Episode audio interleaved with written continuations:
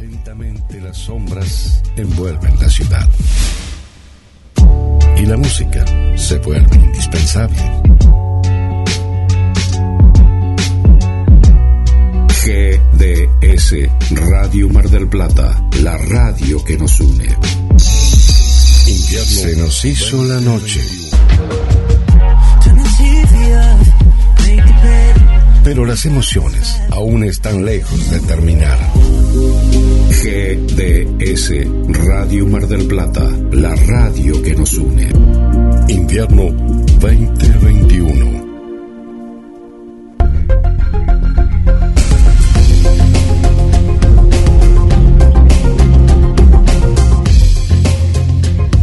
En GDS, la radio que nos une. Miércoles, en el momento justo de la semana. Cuestión moral. Periodismo en GDS Radio. Con la conducción de Ulises Cuenca y Brando Tamay Pérez. Le damos la bienvenida a los protagonistas, a los periodistas de cuestión moral en los diferentes estudios móviles. Adelante Ulises, Brando. Hola, ¿qué tal? Estamos acá desde Cuestión Moral. La verdad que, bueno, un día más, un miércoles más, y la verdad que, bueno, como siempre agradeciendo a Guillermo San Martino por este, tenernos hoy el día acá, y también este, agradecerle también a Brandon, ¿cómo estás? ¿Cómo andas, Ulises? ¿Todo bien? Buen, buen miércoles para vos y para naturalmente toda la gente, y también naturalmente saludo a Guillermo que está ahí operando. Y bueno, un día frío en la ciudad de Mar del Plata, 7 grados, ¿eh? muy fresco, se viene el invierno, estamos en pleno invierno. Así que nada, acá andamos. Ahora, la verdad que bueno, decirte, Brandon, cómo, cómo venís este, con el tema de todo lo que tiene que ver con la, con la política eh, nacional, ahora que este, apareció el radical, este, el neurocientífico eh, Manés, la verdad que eh, Facundo Manés este, ha dejado perplejo a todos porque cambió el panorama de Mar del Plata. Se viene viviendo muchas noticias de que, claro, todos iban detrás de, de ciertos candidatos, eh, yo qué sé, Jorge Macri, intendente Vicente López, el vicejefe de gobierno porteño Santilli, y apareció Manés de la nada con todo el cúmulo radical y empezó a mover este un poco las brasas. Sin ir más, más lejos, el, su imagen, digamos, este 33,8% de valoración favora- favorable, lo cual es una, una total, este, un golpe de timón, digamos, el radicalismo empieza a hacerse fuerte y empieza a carcomer a Juntos por el Cambio, o sea, es, es, es increíble. ¿Cómo, ¿Cómo lo ves? Sí, Ulises, con la victoria que se vivió en Jujuy, a partir de ahí se, abrió todo un debate por parte del radicalismo. Eh, y, nada, intentan for- reformular un radicalismo que está muerto hace varios años, durante décadas. Diría que la última vez que el Partido Radical fue un partido fuerte fue con el doctor Alfonsín y después en adelante eh, no quiero utilizar la palabra que usó una diputada quinerista, pero ha, ha estado siempre al servicio del poder de turno, ¿no? Ha, ha- sido siempre la porrista de los partidos eh, hegemónicos del momento. En este momento es eh, la porrista de Juntos por el Cambio. Y, y bueno, ahora con lo que pasó en Jujuy con Morales y, y demás, también se sube, sube Lustó al caballo y bueno, Facundo Manes, eh, el neurocientífico este que aparece ahora, son personajes que, que, que son, que sí, que irrumpen de la manera que irrumpen y bueno, pero no dejan de ser más de lo mismo. El Partido Radical ha demostrado a lo largo de estos últimos 35 años, en la última con la última presidencia del doctor Alfonsín, después con el Frepaso y con la presidencia de Macri, que no, no están capacitados para gobernar y nunca lo van a estar.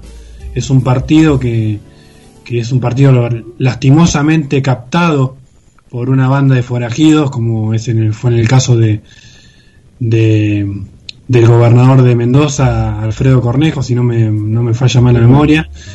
un tipo que ha propuesto independizar Mendoza, ¿no?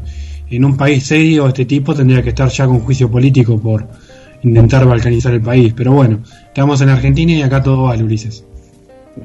Además, este, bueno, otra de las cosas que, que, se, que se vivió con todo esto es que apareció encima, como vos justo nombrás, iba para ahí, para lo que fueron las elecciones de Jujuy, es increíble que haya aparecido, aparecido de, de, la, de la nada Maximiliano Abad. O sea que, porque uno dirá, no, pero para Oli que es esto una figura fuerte. Yo digo, él es el presidente de la comisión eh, bonaerense la Unión Cívica Radical. ¿Qué tenía que ir a hacer? ¿Qué, a ver, eh, podríamos llegar a decir que quiere pasar de, su banca provincial quizás a una banca nacional y por eso empieza a aparecer en otras provincias? Sí, lo, seguro, lo que seguramente busca Valle es la intendencia de, Mar del Plata, ¿no, Ulises? ¿Vos, qué, qué, opinas? Que conocés más la política a nivel local. Yo creo que Abad va, va en búsqueda de, la intendencia de la ciudad y como esta es una ciudad tan, podemos decir, radical, entre comillas, eh, o siempre opositor a lo que es denominado peronismo, que está en discusión lo que es el peronismo, ¿no? Pero bueno. Sí, así para hacerlo más simple, el peronismo en su ideología. Claro, para, para que la gente entienda, el Mar del Plata siempre ha sido una ciudad no sé si llamarla gorila porque es muy fuerte ese, ese esa carátula, ¿no? Que gorila hoy en día no sé, sabemos qué significa. Pero, digamos, siempre ha sido opositor a lo que es el peronismo, digamos, ¿no? Siempre ha, ganado partidos eh, vecinales, como fue con, el, con Pulti, ha ganado Aprile, bueno, eh, la Unión Cívica Radical ha ganado bastantes elecciones acá en la ciudad de Mar del Plata. Y bueno, yo creo que Abad ve eso, ve que es una figura joven, es un muchacho joven, y nada, debe apostar a eso, ¿no? A su juventud, a su frescura, ya que en Mar del Plata no hay tantos dirigentes como, como, como que aparentan, ¿no? Además, este, también dejar en claro que, que, ha sido muy fuerte la imagen de Abad en, no sé si te digo te acordás a vos, pero también se deben acordar la gente, eh, los póster en los colectivos que decía Maximiliano Abad, nada más. sin, sin este decir si iba a ser candidato a, a, intendente, a diputado, nada. Ahí decía Maximiliano Abad, que muchos lo nombraban en aquella época, en el 2019, en las elecciones generales, porque era una manera de eh, llevar el termómetro electoral de decir, para, pídanle también este, a, o sea, pídanle también opinión al radicalismo, a ver, no nos dejen afuera, nos Entonces, este, era como una onda de, a ver, eh, eh, ¿qué podemos llegar a hacer? Es una onda expansiva muy fuerte, el radicalismo dentro de Juntos por el Camino nos tiene que dar un lugar, no nos pueden decir y, hacer el mismo error de lo que hicieron en el 2015, donde dijeron, vamos, el radicalismo, acusaron el aparato radical del PRO, que no lo tenía, gana Juntos por el Cambio, y después este lo único que hicieron es eh, llevar la autonomía de Cava eh, hacia distintos puntos de este el país. Que esto fue lo mismo que sucedió ahora en estas elecciones que ganó a Cámara de Plata Guillermo Montenegro, gana las elecciones el, el hombre de San Isidro, se suma, digamos, a, a todo lo que tenía que ver con, con este con la intendencia de Mar del Plata, cae de paracaídas, no sabe dónde queda ni, ni dónde está parado, y entonces este empieza a suceder esto, de que Montenegro, en vez de, traer nombres de misma Mar del Plata, dirigentes marplatenses, trajo gente de Buenos Aires. O sea, tenemos gente de la Ciudad Autónoma de Buenos Aires en las secretarías de Mar del Plata. Y entonces ahí es donde se empezó a enojar, digamos, el PRO, empezó a enojarse, perdón, el PRO no, la Unión Cívica Radical, y eso lo que generó después que se hicieron interbloques solamente de radicales, si bien todos lo llamamos oficialismo, se juntan con el intendente, pero ya está esa pica de nosotros somos el PRO, Partido FE eh, y demás partidos y ustedes son la Unión Cívica Radical. Y entonces este quedó esa, esa, esa dicotomía en Mar del Plata. ¿Y qué pasa? Llevándolo al, rumbo nacional también, eh, que lo empezó Macri en el 2019, querer llamar ese, llamemos peronismo porque se llama, porque digamos porque se hacen llamar supuestamente peronistas, ¿no? Pero empezó a, a, trabajar esa pata peronista Mauricio Macri en 2019 para poder ganar las elecciones que al final no las ganó. Y eso ahora quedó porque vos le abriste la puerta al peronismo y tenés a la Unión Cívica Radical dentro de la... porque también tampoco es radicalismo ni siquiera, pero ellos se hacen llamar radicales, tenés el ala radical, tenés el ala eh, peronista, tenés el ala de la coalición cívica ARI, ahora le abren la puerta al liberalismo porque tenés a José Luis Esper que va a competir en una interna en provincia de Buenos Aires. Y entonces yo me pregunto ante todo esto, porque ahora llega Facundo Manes y dijo, miren, yo soy neurocientífico, llega acá tentado con el radicalismo y dejó apartado a todo el resto de, candidatos que había. Un tipo que viene por fuera de la política y les cambió el plano. Sí, Manes que un tipo que viene que supuestamente en su momento era masista, ¿no? Exacto. Que supuestamente eh, era, era masista y bueno, ahora parece que de la noche a la mañana el tipo se pone en la boina blanca y parece que es radical. Eh, pasa que en la política siempre pasa estos movimientos raros, más en épocas electorales, donde están viendo cómo pueden meterse al Congreso de alguna forma, no para transformar la realidad de los argentinos, no, no, eso olvídense. Eh, lo hacen más que nada para ganar un puesto, para ganar un dinero, para tener un conchado del Estado, asesores, y etcétera, etcétera. Lo hacen como una, como una especie de negociado, no, no, no lo hacen para transformar la realidad que sufrimos día a día, eso está más que claro.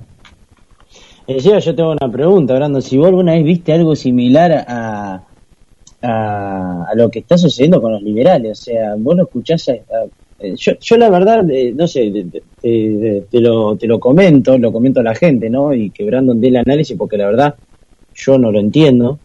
Decir, nosotros venimos a hacer una alternativa y demás, ¿no? Los liberales, con Luis Rosales, el ex periodista, o periodista, como quieran llamarlo, el economista Javier Milei, y el otro economista, ya político de pura cepa, José Luis Esper.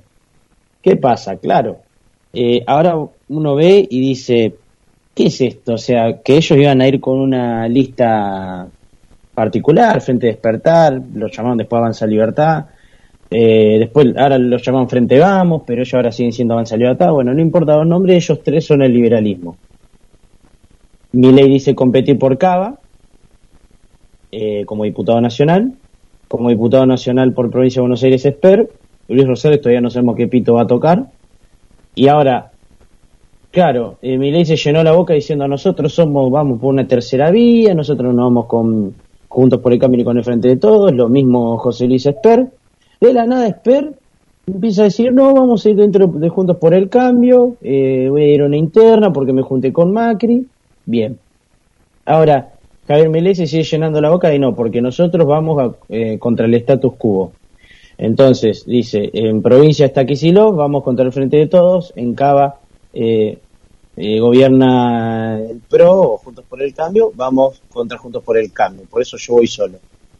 ¿En qué planeta se ha visto algo así similar? En no, lo, lo, que está más que más que claro, Ulises, que todo esto político moderno que al final, si tenemos que arrancar de la punta del hilo para para que la gente tenga una idea de lo que es, porque muchas veces escuchamos a los jóvenes, nosotros somos jóvenes, pero escuchamos a gente más joven que nosotros, o gente de nuestra misma edad, eh, eh, repitiendo como, como un libro abierto lo que dice ley ¿no? Que por ahí muchas veces tiene razón en lo que dice, pero... Sí, sí, nadie, nadie, claro. que económicamente el tipo eh, me parece espectacular en muchas cosas, hay cosas que por ahí no comparto el extremismo de, de reventar el Estado pero eh, yo qué sé, es como ver a... E, e, es, muy raro, o sea, es como te llenas la boca diciendo algo, después estás dentro de un cúmulo que por una parte va a ir, o sea, yo nunca vi, la verdad, nunca vi algo así en política, es como decir, no sé, que, que si los diga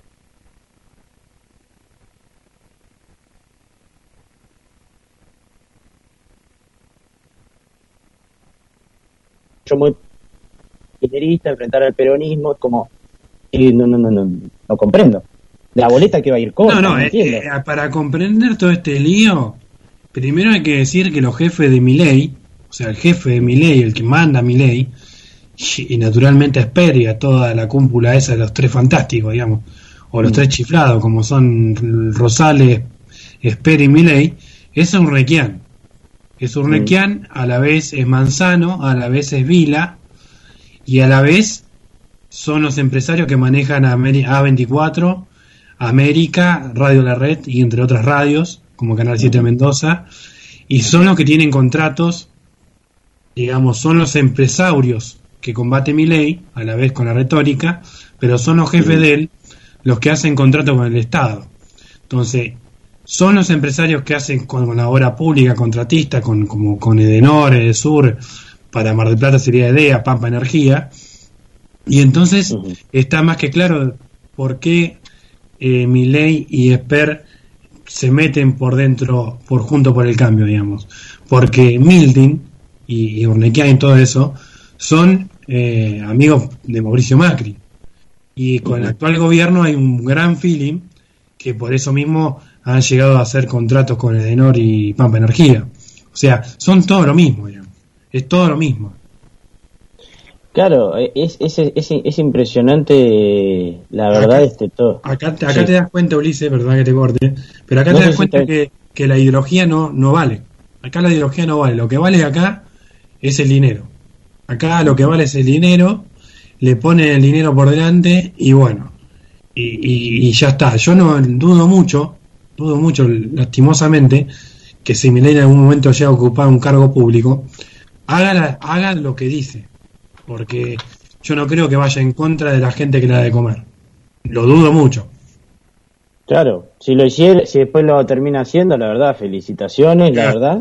Sí. Pero es muy complicado encontrar gente que no diga, porque a veces que lo quieren comparar con Vox en España o con, o con Donald Trump o con eh, Jair Mesías Bolsonaro, pero eh, pasa que uno dice, a ver, eh, Vox, por ejemplo, eh, es increíble, va y le dice las cosas en la cara al, al, rey, digamos al rey, perdón, al, oficialismo izquierdista de Pedro Sánchez. Eh, ha sido perseguido Santiago Bascal, el presidente de Vox, por, por lo que vendría a ser la ETA, que acá vendría a ser como montoneros. ha llegado a tener que salir, como él decía, con un arma en el bolsillo, porque la verdad que para decirlo, digamos, como muchos hablan en la calle, en la jerga, lo iban a boletear. Ahora, ahora este, vos tenés a Trump, un tipo, un empresario que, la verdad, multimillonario, que él ya era, si querés, de esa mesa chica del poder, fue y confrontó con, y, digamos que después eh, la gestión misma lo, expuso a Donald Trump, en donde él este, básicamente se enfrentó ante, lo, ante el poder real, ya sea con su proteccionismo económico, eh, enfrentando a un aglomerado como era China, llegando a ser el primer presidente en el mundo en ir a, en siendo, digamos, este presidente mismo, o sea, siendo, ejerciendo el poder, eh, yendo a una marcha pro puedes estar en contra o a favor del aborto, pero el tipo fue en contra de todos los poderes reales, en contra de George Soros, se fue y se, y se puso ahí en un meeting. Ahora, eh, por otra parte también podemos llegar a decir, por ejemplo, Jair Mesías Bolsonaro, eh, lamentablemente, obvio, fue por el tema de la puñalada, si no el tipo hoy no sería presidente, y es un tipo que va contra todo el sistema también. Eh, se pueden compartir o no los modos, pero el tipo es un antisistema total, la verdad, antisistema total por donde se lo vea. Y después tenés también a Víctor Orbán, que fue el primer presidente que agarró y, nombró, digamos, eh, ciudadano no grato a, a George Soros. Y ahora te, pero ¿a qué pasa? Vos ves la historia de estos, de esta gente que nosotros vamos viendo y son tipos que eh, la parieron. Ahora yo te digo, Javier Milei y José Luis Esper, y José Luis Esper estuvo en un foro económico junto a Melcoñán eh, para asesorar a Mauricio Macri cuando iba a ser presidente en 2015. Eh, José Luis Esper me decís, sí, genial, estuvo siempre con el liberalismo, sí, pero el tipo, la verdad, no, no nunca fue contra el sistema. ¿Por qué aparece en, las en los programas de televisión? A todos los tipos que te acabo de nombrar anteriormente, ninguno tuvo ni un minuto de aire en ninguna tele. y, Trump, apareció, Trump apareció porque era un tipo mediático por lo que decía, pero ni siquiera le daban la prensa. Y Trump tenía su único canal de televisión que es la Fox News, que, que en la última elección le soltó la mano, pero el resto de los canales la tuvo difícil. Y Milei también, a ver qué es lo máximo que hizo, no sé, este lo que pasa es que con Javier Milei y sus respectivos secuaces, digamos, en términos de aparición en la televisión, es por ese sentido. Vos fíjate que las apariciones de Milei, ¿dónde son? En A24, en América y en La Nación Más, que La Nación Más es el refugio del PRO, digamos. Exacto. Es un gran refugio del PRO por Urniquian. Entonces, el tipo aparece en los canales de sus patrones, es simple. Aparece siempre en A24 porque es eh, ese canal pertenece a la, a la, dupla nefasta Vila Manzano.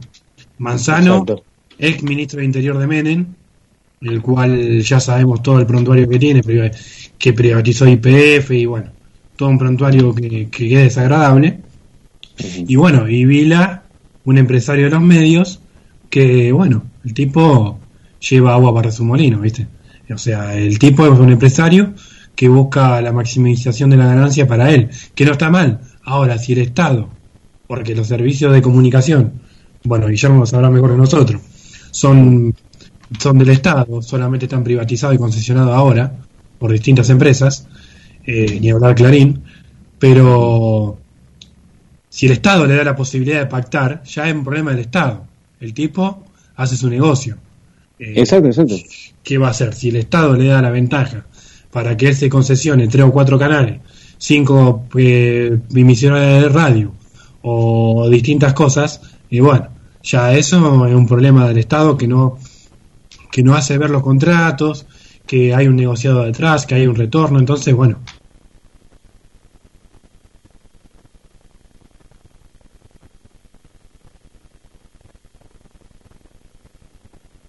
a, tu columna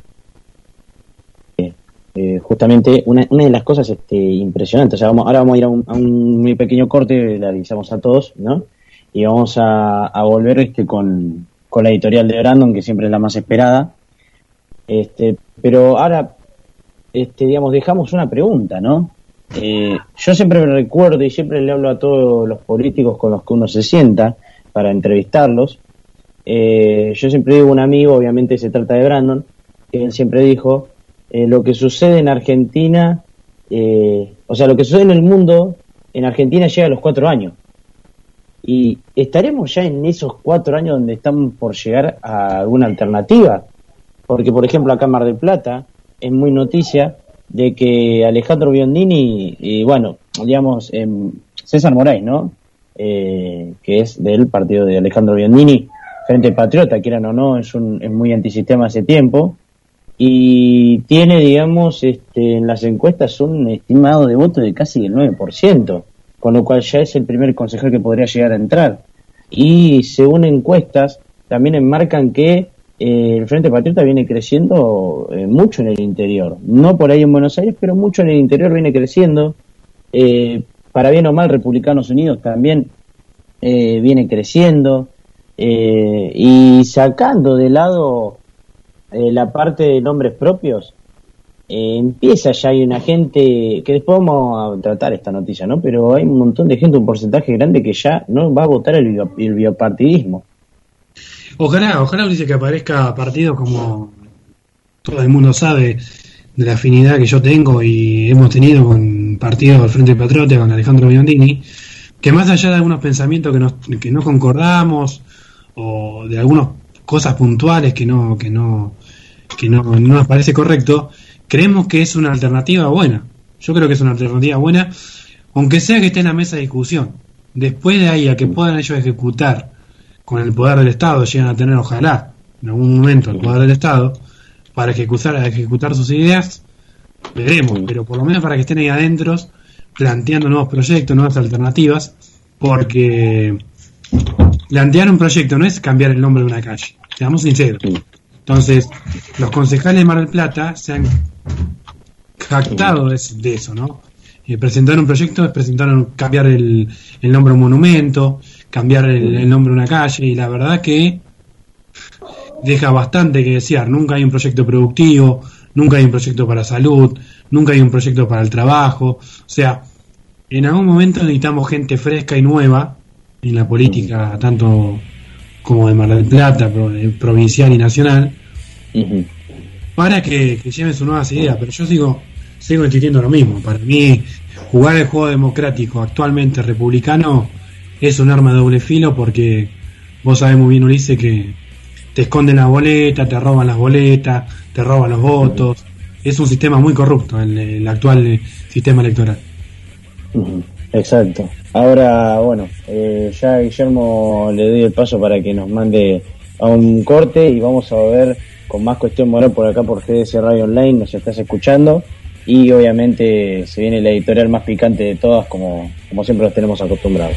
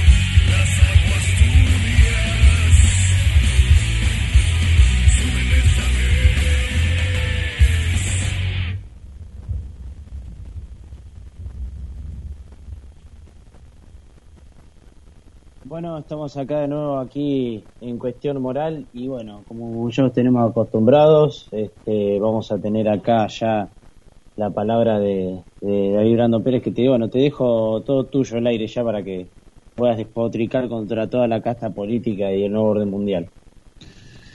Gracias Ulises, sabes que, que nos ponemos medio obviamente, pero siempre con respeto. Nos dirigimos hacia, hacia toda la clase política y hoy va a ser un nuevo llamamiento Hoy, hoy me gustaría hablar sobre la inclusión del Estado, ¿no? Tantas veces que uno ah, escuchamos hablar en la televisión y más que nada el gobierno actual, ¿no? Cuando dice que es un gobierno inclusivo y, etcétera, etcétera. Pero sin embargo seguimos en una pobreza estructural del 50% de los argentinos que no pueden salir de esa pobreza estructural porque son mantenidos por una política asistencialista a su máximo nivel. Hay que recordar que mucha gente, que por ahí no la que nos está escuchando, mucha gente que no nos escucha, eh, mucha gente que por ahí eh, vive en situación de calle, mucha gente que son recolectores, recicladores de cartones, que hacen malabares en los semáforos, gente que tiene que ir a buscar, como le pasan a muchas amigas de mi madre, buscar remedio a Buenos Aires porque el, el Estado acá marplatense, el Estado descentralizado, no, no le da medicamentos para sus enfermedades graves. Toda esa gente invisibilizada que, la pasa mal en el anonimato, eh, que muchas veces no son vistas por nosotros, por los eh, actores de la sociedad civil. Estamos muy preocupados por cuánto sale un kilo de pan, que no llegamos al fin de mes, que no llegamos a pagar la luz, que no llegamos a llevar un plato de comida a la mesa, que eso es preocupante, obviamente. Y, pero la demás gente, ¿alguien se ha puesto a pensar de la demás gente? Se ha puesto, lo hemos puesto a pensar de la gente que vive en el impenetrable del Chaco, la gente que vive en el impenetrable Chaqueño o en el impenetrable santiagueño, o acá, en la ciudad de Mar del Plata, la gente que come la basura. Esas personas, porque son personas, no son un número cuando escuchamos en el INDEC o la UCA cuando dice que los argentinos somos el 50%, estamos sumergidos en la pobreza y,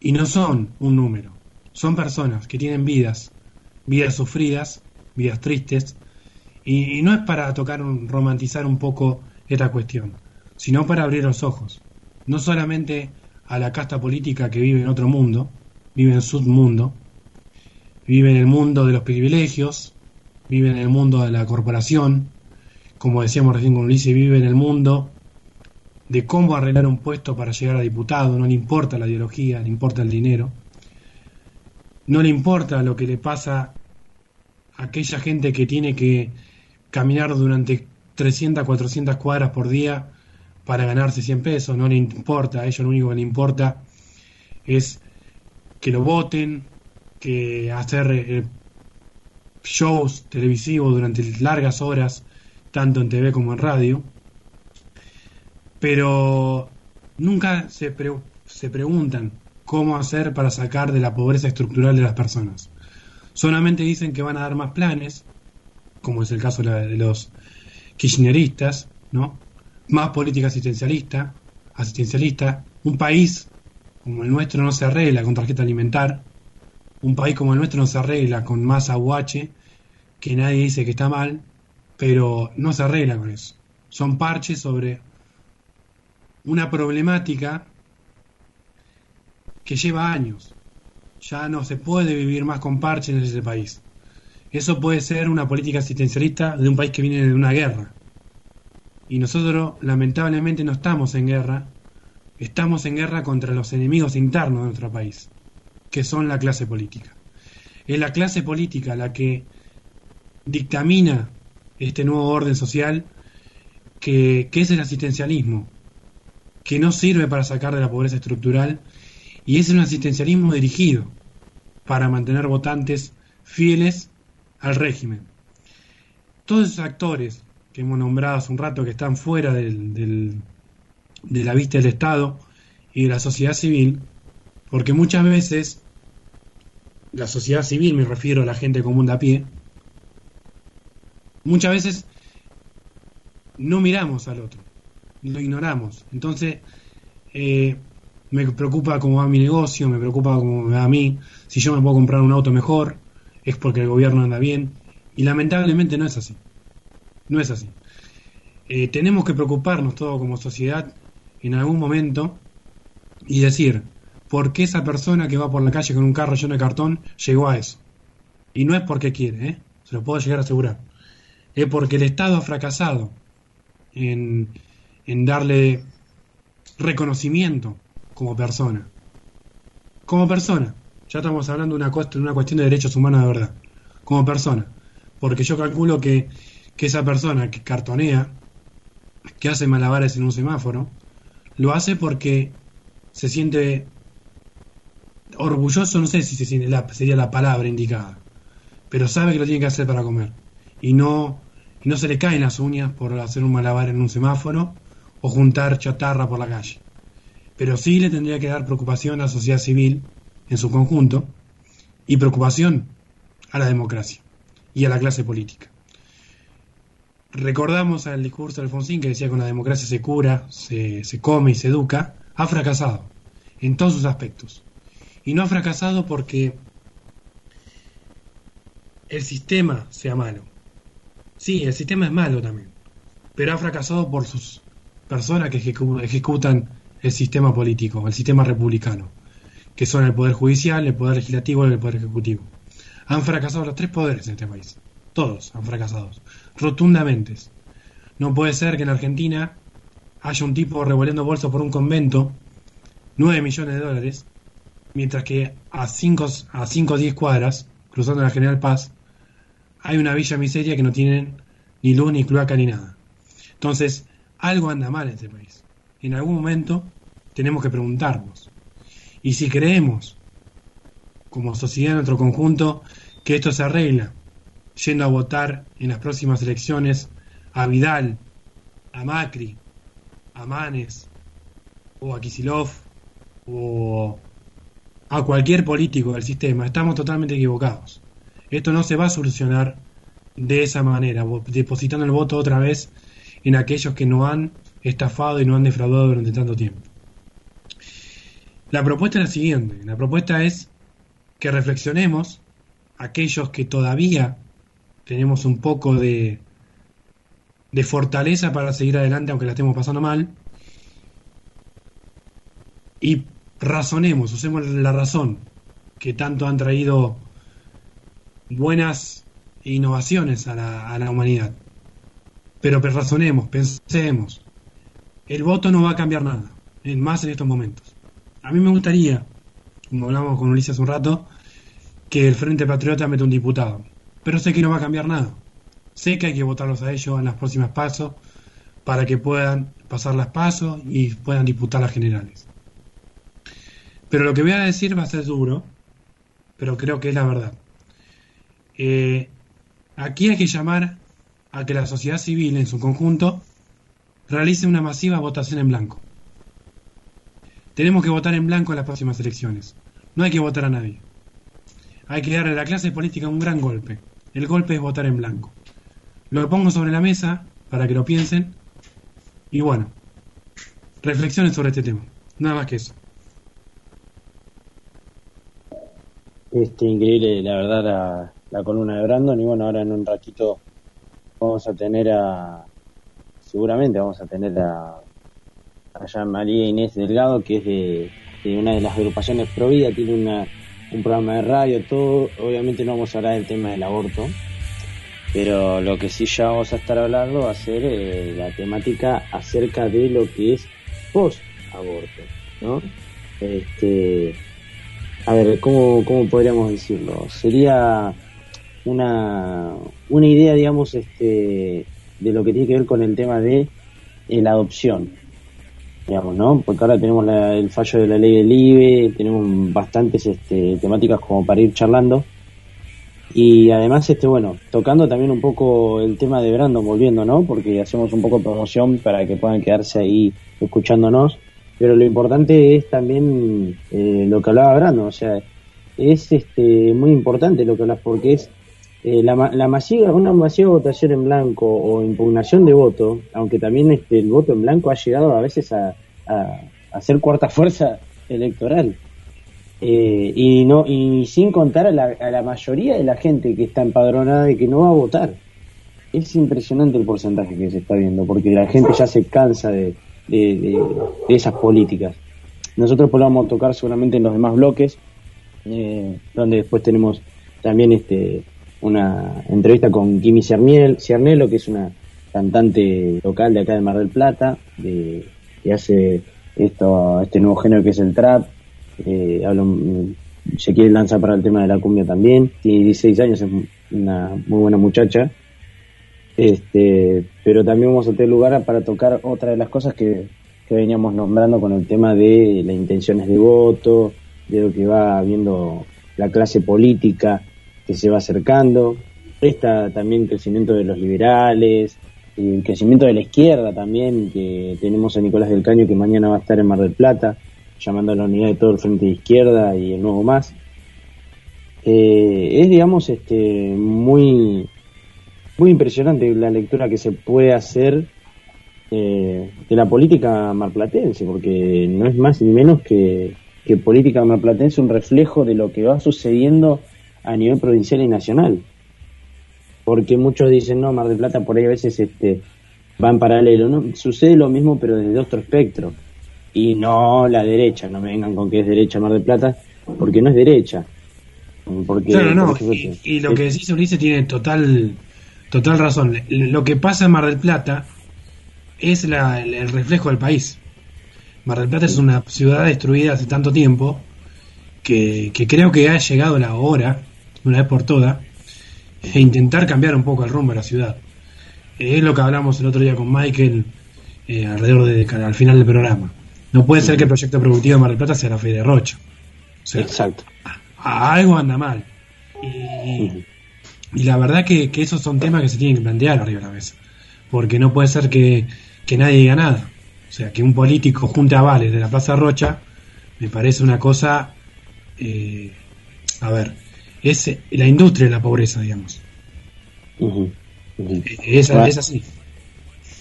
Y no hay nadie que lo cambie, es impresionante. es impresionante. Eh, eh, las listas a veces de los políticos se, se, llena de gente de a ver quién es el que tiene comedero, quién es el que puede bajar más cosas para la política.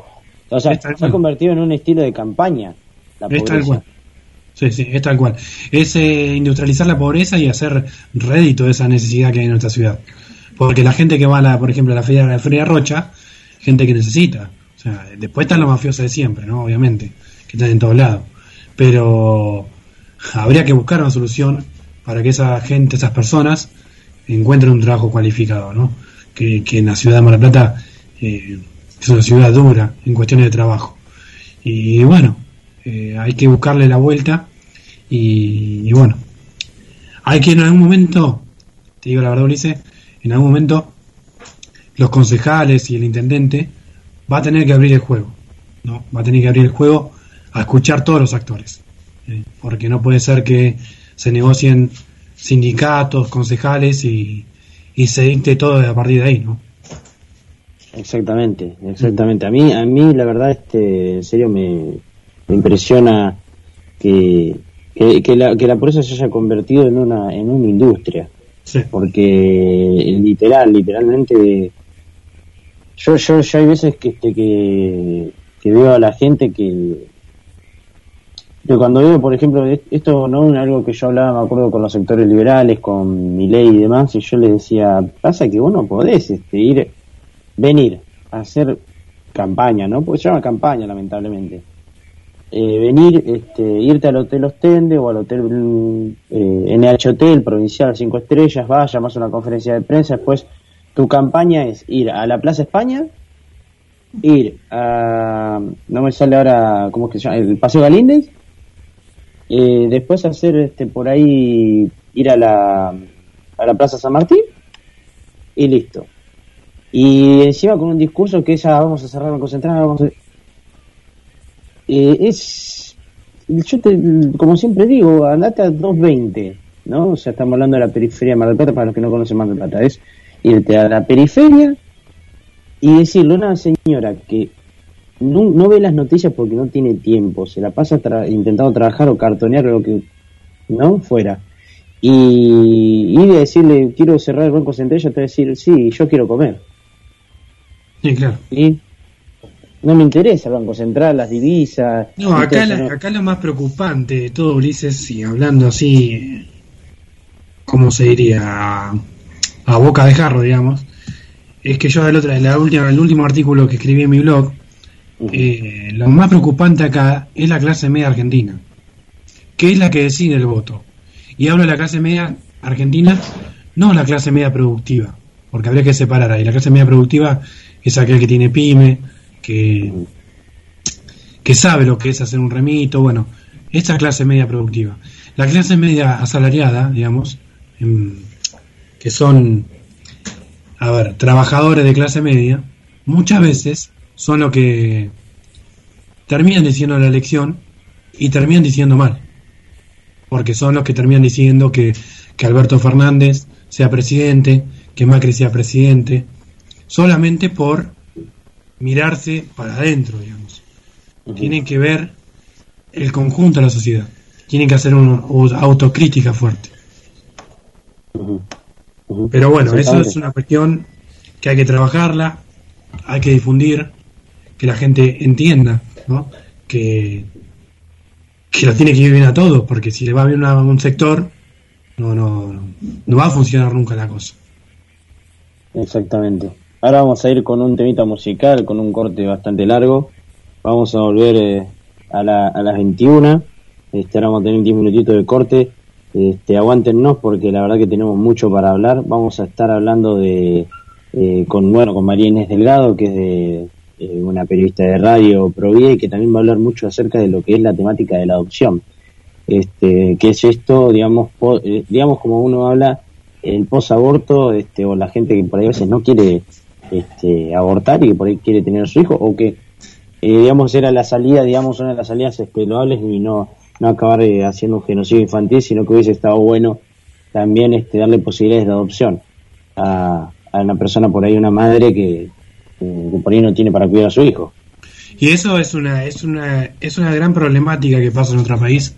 Hay muchas familias que, no pueden tener hijos e intentan buscar la, adopción y, muchas veces el Estado es el, que el que pone trabas en el medio burocráticamente, ¿no? Eh, para que ese patrimonio no pueda, que, no pueda adoptar y darle cariño a un nene o una nena que no tiene hogar, ¿no? Y, y más en estos tiempos creo que eso tiene que ser eh, más ágil, digamos. Basta de burocracia. No digamos, no entregarle una, una criatura cualquiera, no, no, obviamente que no, pero tendría que haber más, ser más eficiente a la hora de, de gestionar todos estos, todos estos trámites del tema de la adopción y demás y no tanto ñoquerío. Tal cual, tal cual. Como el Ministerio de la Mujer. Claro, no, no, por eso. Eh, hay familias que son buenas de verdad y por ahí no pueden tener hijos y durante mucho tiempo intentan adoptar y el Estado sinceramente le niega esa posibilidad. Exacto, exacto. Bueno, vamos a ir ahora a un corte, a un corte y bueno, y cuando vamos a volver ya con María Inés Delgado que va a estar charlando con nosotros.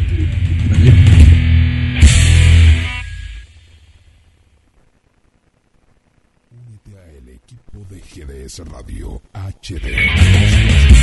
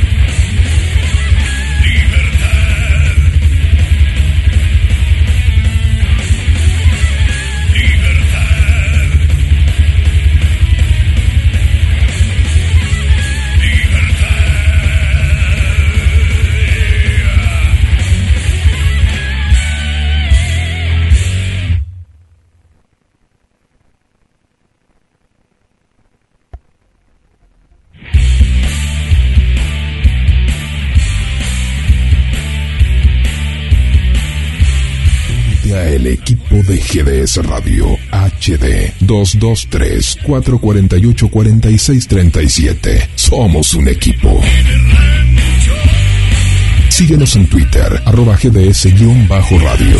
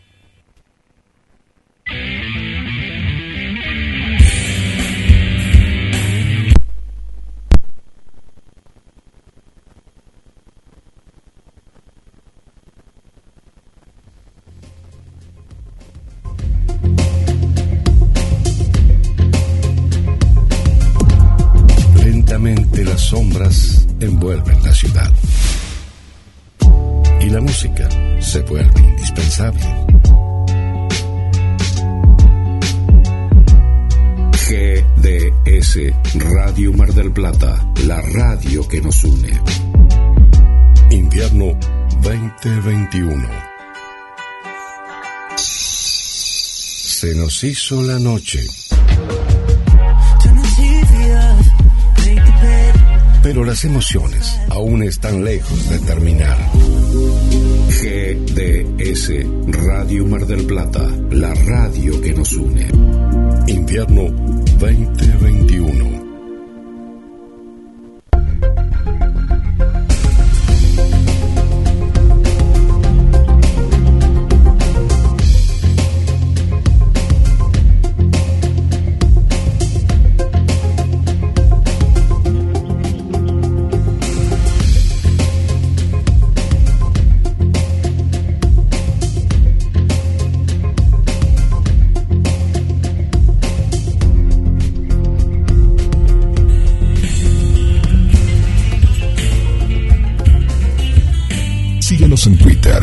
Twitter,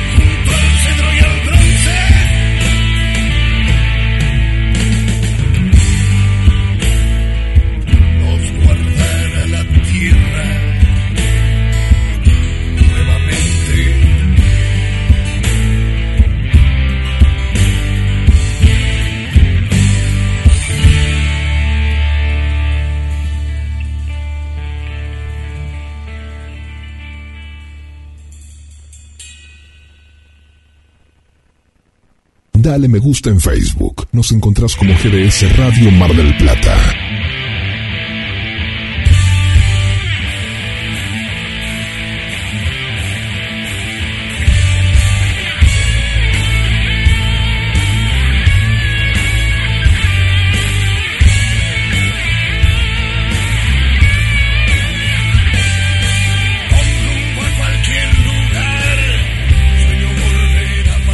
¿Qué tal? Bueno, estamos acá de en Cuestión Moral. La verdad que bueno, este, muy contentos de, de poder estar acá con Brandon también tener a María Inés Delgado, este, bueno, eh, una mujer que tiene un programa de radio muy importante, que está a favor de la vida y que también maneja temáticas con el tema de adopción. ¿Cómo estás, María Inés?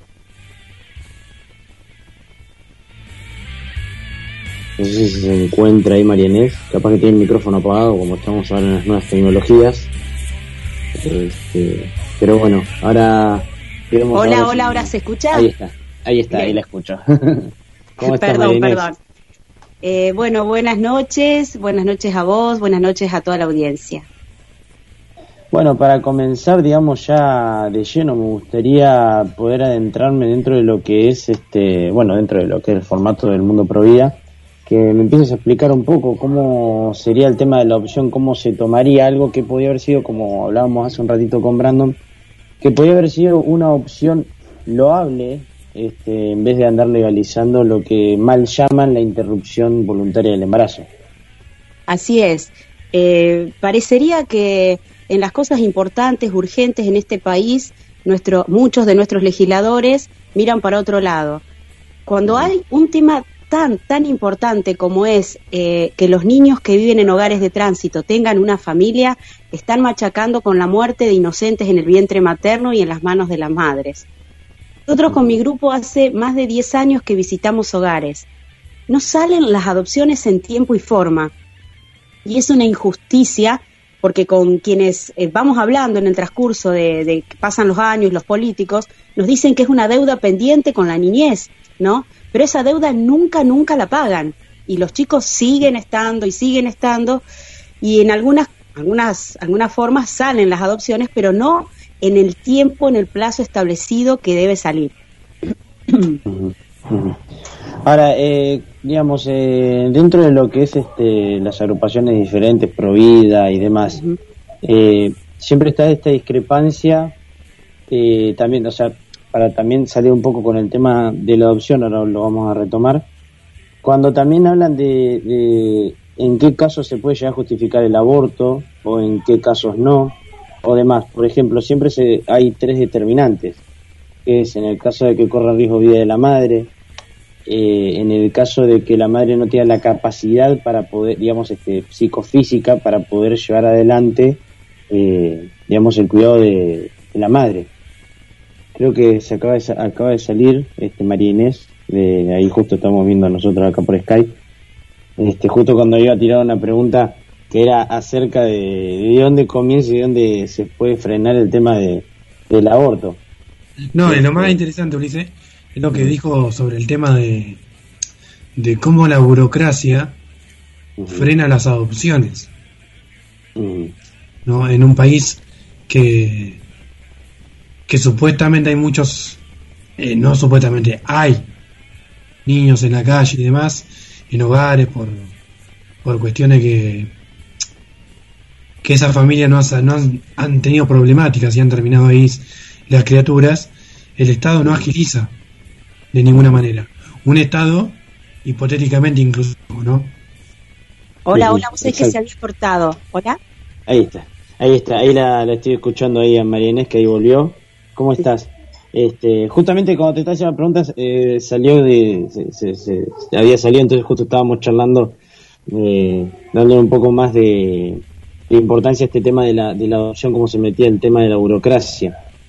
Me, me gustaría este, preguntarte, antes de seguir con, eh, con dicho tema, eh, acerca de lo que es eh, los grupos pro vida, por ejemplo, siempre se, digamos, se pelean entre los mismos por el tema de este, en qué casos, por ejemplo, estaría bien realizado el aborto. Por ejemplo, hay grupos por ahí radicales que dicen la vida se defiende en todas y cada una de las instancias sin importar la problemática.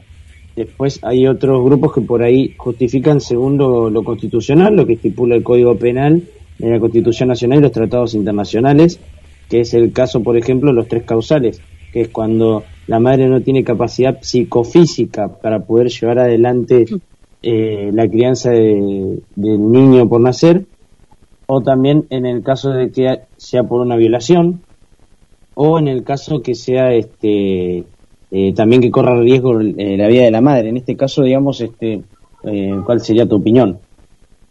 Bueno, para mí nunca el aborto es una opción, jamás, porque estamos matando una vida. No sé en el caso tal vez que corra riesgo la vida de la madre. Eh, eso sería muy cuestionable porque si muere la madre muere el hijo.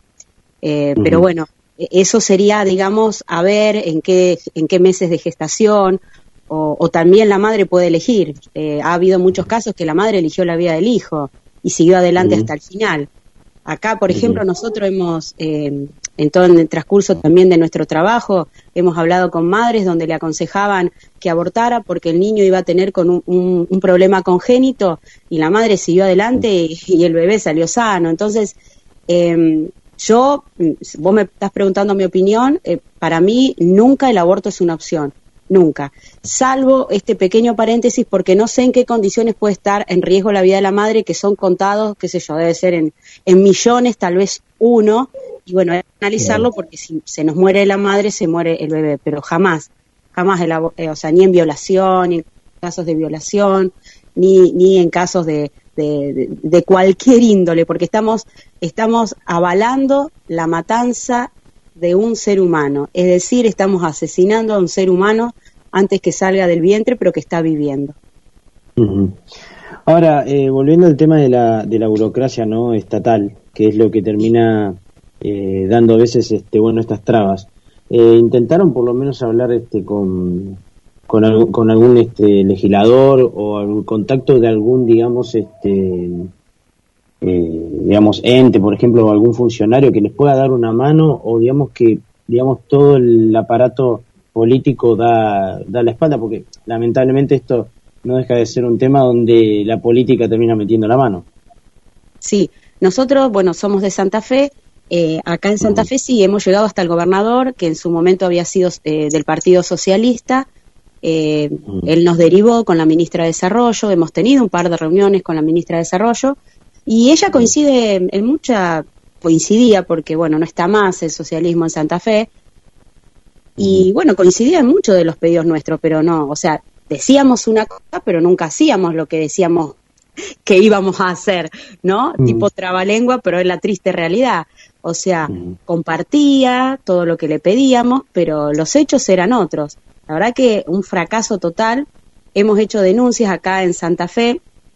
Este socialismo eh, creó eh, la Defensoría de Niñez y Adolescencia, que una de las sedes está en Rosario. Bueno, nosotros hicimos infinitas denuncias ahí de, de casos puntuales, de niños que se les vencía en el plazo la medida excepcional, eh, que la medida excepcional es la que se dicta cuando al niño lo apartan de la familia biológica por X motivo, por lo general uh -huh. puede ser por violación, por maltrato, eh, por abandono. La mayoría, me, eh, me, atrevo a decir con conocimiento de causa, lamentablemente es por violación. Entonces, esa medida excepcional eh, vence a los seis meses. Que nosotros uh -huh. le, le decíamos, si un niño es apartado de su familia biológica porque ha sido violado, o sea, no, no podés ni siquiera esperar un mes. O sea, si sabes que la mamá o, o el papá o lo que sea permite eso, o sea, no hay, no hay trato posible para poder solucionarlo. Entonces, ni siquiera esperar el plazo máximo. Pero bueno, el plazo máximo es seis meses. A partir de ahí, hay 24 horas donde el equipo interdisciplinario tiene que avisar al juez la resolución. Es decir, si ese niño considera que puede llegar a seguir viviendo con una familia ampliada, a la familia ampliada se le dice tío, tía, abuelo, abuela, o va a una familia adoptiva que el 95, 97 casi por ciento va con una familia adoptada. Y el juez tiene para resolver con qué familia adoptiva va, según la lista que le pasan del Ruaga, eh, tiene uh -huh. el plazo de tres meses, también máximo. Ahora, eh, justamente los relevamientos siempre son de la provincia de Santa Fe o es, digamos, a nivel nacional. O sea, nosotros eh, acá eh, trabajamos eh, con Santa Fe. Después nos hemos uh -huh. conectado con Red de Adopción Nacional, bueno, donde -huh. está el caso relevante hoy por hoy de Mimi, esta criatura que estaba en una familia solidaria de, de, bebé hasta tres años y cuando la familia solidaria pidió eh, dejársela, porque bueno, ya la niña se identificaba como familia y el plazo máximo también es de seis meses para que se resuelva la situación de esa familia solidaria con respecto a esa criatura, o sea que debería pasar a una familia adoptiva, el Estado se olvida de esa criatura y después, claro, cuando la familia pide, porque es un hecho que vos te encariñes, que la criatura se encariñe, porque hay cosas que, que, que, pasan, y más si hablamos de los plazos, estás tres años con una criatura, es inevitable. Y aparte la criatura te identifica como papá y mamá. Y, y bueno, y se la dieron a una familia adoptiva, pero enseguida, o sea, acá ni siquiera un mes, la sacaron de la familia solidaria y la pusieron con la familia adoptiva que estaba en el Ruaga. En lugar de hacerlo en tiempo informante, lo hicieron, porque es como que el Estado parecería que se ensaña con las criaturas. Nosotros todos los casos que, vimos y que pedimos parece que te hacen todo lo contrario. Eh, es terrible. En lugar de solucionar los problemas, lo agrandan. Entonces, bueno, desde Santa Fe empezamos eh, porque nosotros cuando empezamos todo esto no, no, existían las redes como ahora, no existían Instagram, eh, los vivos, y bueno, y nosotros hace un año y medio tenemos el programa Provida las Rosas para Todos, que lo emitimos los sábados a las 11 en varias radios y 11 y cuarto siempre hacemos una entrevista en vivo por Instagram, y bueno, y entonces, bueno, ahora retomamos la lucha eh, a través de, de, esto, ¿no? Que con las redes se llega a más lugares de estos 10 años que nosotros podíamos hacer solo en Santa Fe. Pero bueno, en Santa Fe cambió el partido, no es más el Partido Socialista, entonces bueno, empezamos ahora a tratar de poder empezar a dialogar con la gente de, de, de, del, del, partido de bueno, nuestro gobernador ahora es Perotti, así que estamos esperando una resolución para una reunión con ellos, eh, con otras asociaciones que fuimos juntando en todo este tiempo, ¿no? Y que ahora las volvimos a llamar para unirnos y para poder uh -huh. pelear juntos desde acá en adelante, porque bueno, uh -huh. la llegada de las redes es inmensa. Si ustedes ven en, en, nuestras redes, estamos haciendo la campaña de adopción. Primero subimos fotos con adopción urgente, ahora estamos poniendo algunas, algunos videitos con un poco de, ¿no es cierto?, concientización, eh, uh -huh. testimonios, eh, y hasta llegar, ¿no es cierto?, a esta reunión y poder decir, bueno, hemos hablado con el ministro de Desarrollo, también o con el, o con el gobernador o la vicegobernadora Rodenas, que también a ella le pedimos una, una entrevista. Y quiero hacer un paréntesis porque sí, en todo este tiempo siempre hemos, nos han acompañado diputados provinciales. Eh, uh -huh. Hay uno que, bueno, nos acompañó desde el principio, que ha fallecido hace un buen tiempo, y ahora estamos con, con un par de diputados acá de, de línea Vida y Familia, eh, y bueno, y, y, también ellos elevan pedidos, eh, elevan cuestiones de, de, chicos en particular que nos llegan denuncias. Te voy a hacer dos preguntas, María María Inés. Te saludo, sí. mi Brando. Hola, Primero, ¿qué tal? Bien, primero de un rango del 1 al 10 en matrimonio, en parejas, ¿cuántas parejas en Santa Fe buscan hoy en día eh, la adopción de un hijo o una hija? Mira, e, esas informaciones no te la brindan. El RUAGA, eh, uh -huh. bueno, con la de, viste que el RUAGA es el registro único de adoptantes eh, de, con, de guardas con fines adoptivos, uh -huh. que es es mentiroso, no es de toda la, la, Argentina, porque en teoría debería abarcar a todas las provincias y hay algunas provincias que no están adheridas. Entonces uh -huh. es como que es un registro único, no, bueno, es con la mayoría de las provincias uh -huh. y que en teoría fusiona, es decir, aparece tal chico y tal chico que están para adoptar. Entonces nos fijamos en el registro qué padres prestos a adoptar eh, tienen esa preferencia, es decir, uno, dos, eh, qué rango de edades.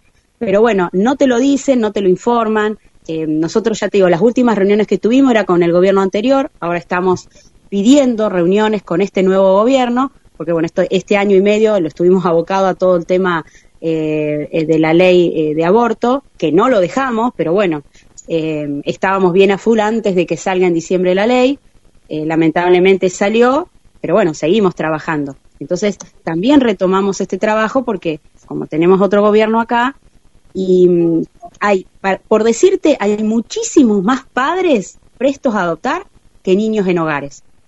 La cifra no te la dan, eh, es mucha, pero eh, con el solo hecho de saber que sobran padres, eh, indigna, indigna muchísimo. Sí, muchas veces porque por ahí, como hablábamos con Ulises, eh, es la propia burocracia estatal que, que por ahí interviene en momentos que la, la, familia está esperando la adopción o es la justicia que, que, que, hace todo lento, cuando tendría que estar todo un poco más rápido, ¿no?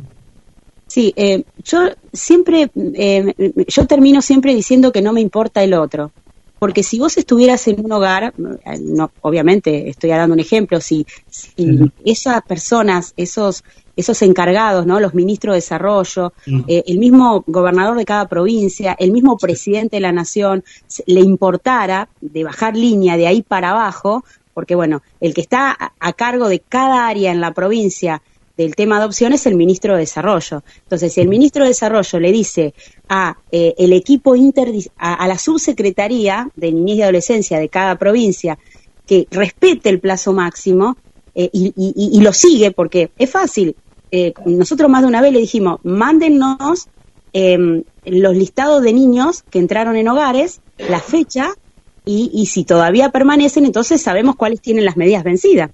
Es fácil, la medida vence a los seis meses. Nosotros hace diez años que vamos a varios hogares, uno, eh, algunos nos cerraron las puertas, unos seguimos yendo, le festejamos los cumpleaños, vamos en Navidad, en, en Pascua, viste, en las fechas tradicionales, le llevamos regalos, juntamos, hacemos campaña de juguetes, de cosas, y, y hay chicos que, que se fueron de ahí a los 18 años y no han tenido una familia. El otro día le festejamos el cumpleaños a una niña que hace 10 años que vive ahí. Y No, las adopciones muy- que salieron en estos Eso es 10 muy años preocupante, de. Inés. Eso lo que estás contando vos es muy preocupante. Porque después el Estado, el Estado en su retórica de inclusión, como hablamos al principio del programa, después eh, vemos, obvio que la gran mayoría no, pero vemos como los adolescentes de 18 a 24 o a 30 años, después andan, andan divulgándose por la calle sin perspectiva de nada, digamos. Exacto. Nosotros con esto lo que queremos concientizar es tres cosas. Primero, adopción urgente para que cada niño que vive en un hogar de tránsito tenga una familia en tiempo y forma, respetando el plazo máximo de las medidas excepcionales que, como les dije antes, vence a los seis meses. Después, con los meses que tiene el juez, plazo máximo, estamos hablando de, en teoría, nueve meses, pero como plazo máximo. En casos terribles de violaciones a, a- a- varias hermanitas y a- directamente al como voy a voy a usar la expresión vulgar al toque hay que darla en adopción sobre que se les se les trunca la vida de esa manera eh, o sea que las dejas encima un montón de tiempo en el hogar. En segundo lugar estamos pidiendo para que los niños que cumplan 18 años tengan un futuro. O sea el, el Estado se hace cargo porque tuvieron que apartarlo de la familia por, por estos motivos, pero se hace cargo porque, no sé, porque es como que no le importa a la criatura. Si esa criatura a los 18 años quiere seguir estudiando, el Estado tiene que brindarle las herramientas para que estudie, porque eh, es hijo del Estado en la medida en que no lo dio en adopción a una familia adoptiva. Entonces, el Estado que se haga cargo. Y si no quiere, no quiere estudiar, porque nosotros conocemos chicas que quieren estudiar y no han podido, y si no, que les dé un trabajo, como habíamos hablado nosotros con la ministra de Desarrollo acá de Santa Fe en su momento, ella nos había prometido hacer unas casas, que serían como unos hogares para adolescentes que cumplían la mayoría de edad, y hasta que ellos tengan su independencia económica. Es decir, que puedan alquilarse algo si trabajan o que puedan trabajar de lo que han estudiado, un terciario, algo. Eso nunca se hizo acá. Entonces eso también reclamamos, porque las chicas que nosotros conocemos, que vamos a un hogar de nenas, a los 18 años o se juntan con la pareja que tienen, entonces repiten, repiten la historia, tienen hijos Claro. jovencitas, se separan y bla, bla, bla, u otras vuelven con la misma familia que cuando eran chicas la sacaron. Conocemos chicas que el destino es terrible, que están haciendo la vida en la calle, otras que están eh, traficando droga, porque están en, lugares donde no corresponde. Son muy pocas las que han podido formar una, una familia. Y otra cosa que estamos pidiendo es que vuelva la adopción directa, que, que en el Código Civil del 2015, donde está establecido estos plazos que yo te comenté, eh, de la medida excepcional eh, de seis meses, 24 horas y las tres meses que tiene que definir el juez, ahí la señora expresidenta Cristina Kirchner puso esto que no se cumple y sacó eh, la adopción directa que era una mamá quedaba embarazada, no quería matar a su hijo, quería eh, darlo en adopción porque quería que el hijo viva, pero no quería ni hacer, no quería ser madre o no quería o no tenía los recursos, entonces con- se conseguía un matrimonio, iban entre el juez y bueno, y ahí hacía un convenio que a los seis meses se, era como una guarda por seis meses, a los seis meses iba de nuevo, la madre volvía a reconfirmar la adopción de su hijo y ahí ya salía la adopción. Bueno, eso se sacó en el Código 2015 y se cumple a rajatabla. Y se instaló, se achicó, se hizo seis meses plazo máximo y no se, no se cumple. O sea que esos tres son los pedidos que Provida Las Rosas está haciendo con esta campaña de adopción urgente.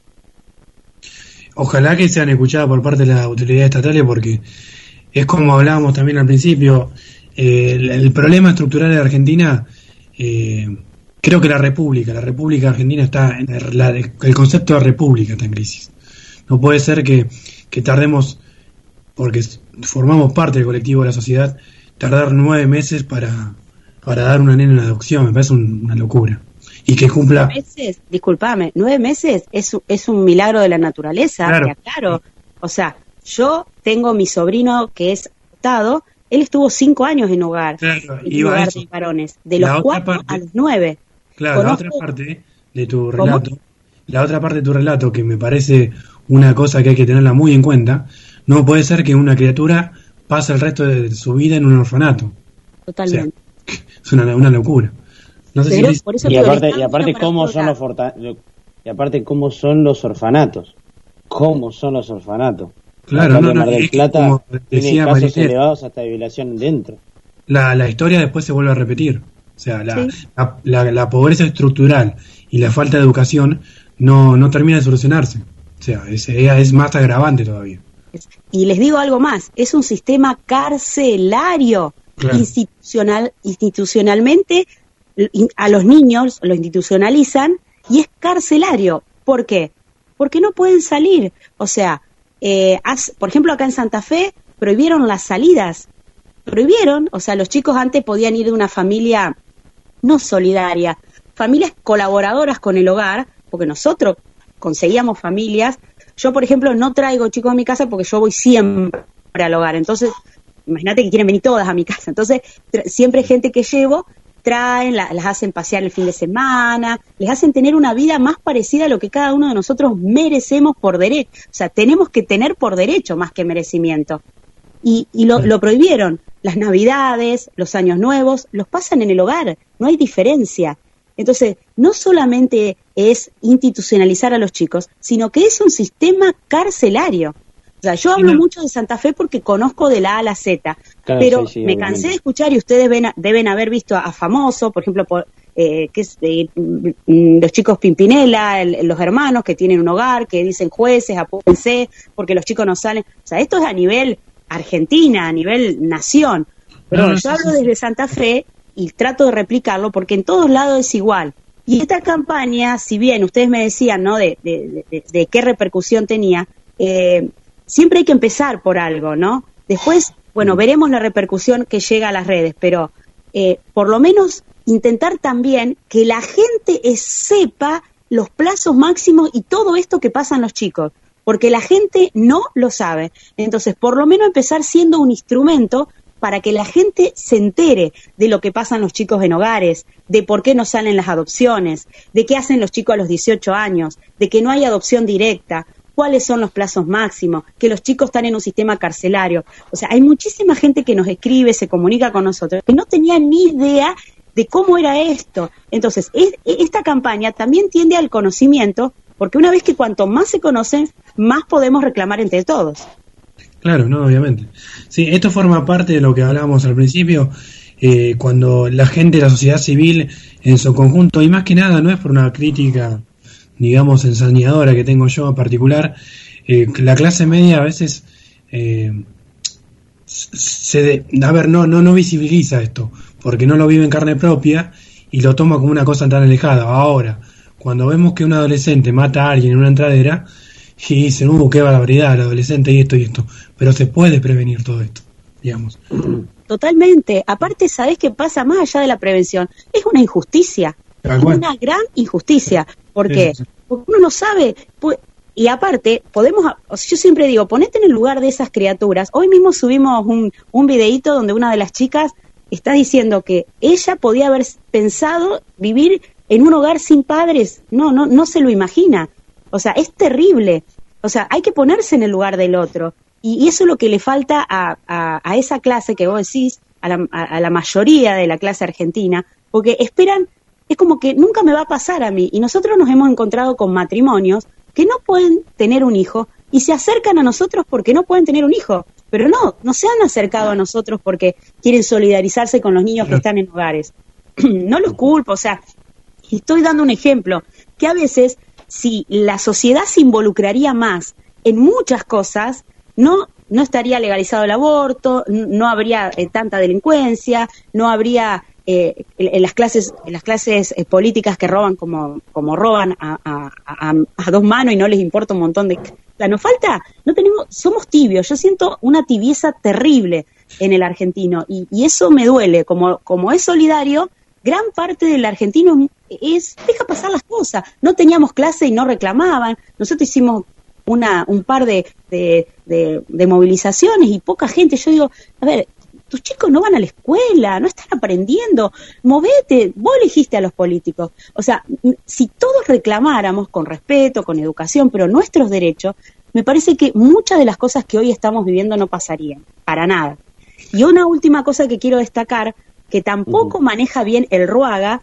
Nosotros han llegado eh, matrimonios, porque bueno, nosotros siempre estamos, como estamos trabajando, y nosotros los hemos llevado a hogares, porque la mayoría pone en adopción de cero a un año. Después, de cero a tres años, sigue. De cero a cinco y ahí de cero a siete. Entonces nosotros le dijimos que pongan de cero a diez con hermanitos. Nos costó convencerlo, pero la forma de convencerlo fue llevarlo al, hogar, donde nosotros todavía podemos seguir yendo. Y cuando conocieron a las nenas de 8, de 7, de 9 años, se enamoraron de ellas. Y bueno, y ampliaron la edad y hoy eh, cinco de esos matrimonios que venían con nosotros desde que empezamos son padres. Pero eso lo tendría que hacer el Estado, el Ruaga. ¿Me entendés? La gente que nosotros con nuestros impuestos le pagamos para que laburen y para que saquen a los pibes rápido de los hogares. No, no, los cuadros administrativos en otro país, trabajo de campo nunca van a hacer. Siempre van a estar en el escritorio y, ver cómo pueden negociar un, un conchado del Estado, cómo pueden ver cómo pueden hacer un negociado entre ellos. O sea, la verdad es que todo es, lamentable, es lamentable. Y lo sufrimos también en Cámara de Plata, con la Defensoría del Pueblo, entre otros actores políticos, que la verdad que dejan bastante que decir.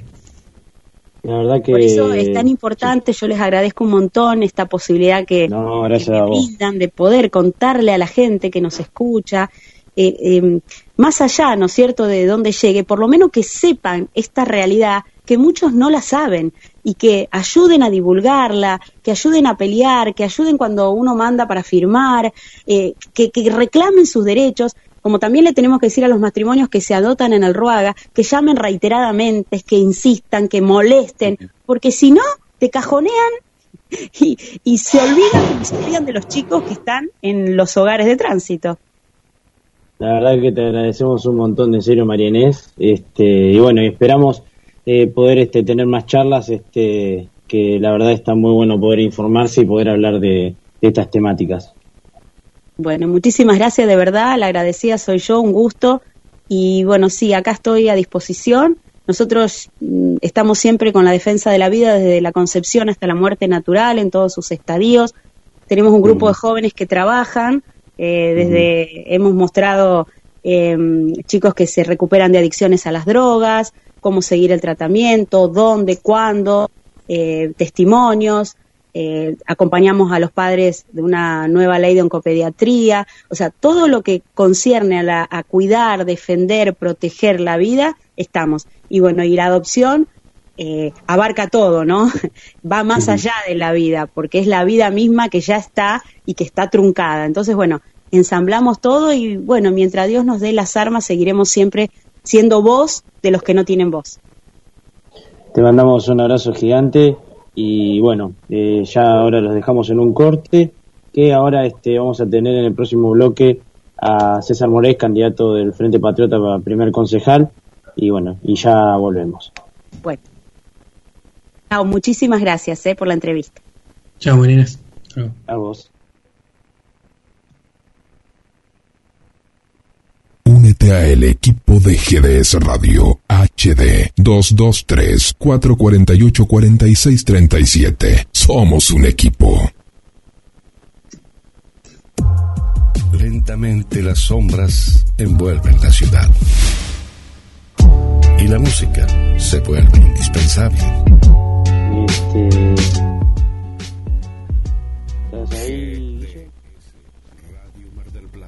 la radio que nos une. Invierno 2021. Esperamos tus mensajes y pedidos musicales al más 54 223 4 48 46 37. GDS, la radio que nos une. Atrás y nuestro amor aún se entorpeciendo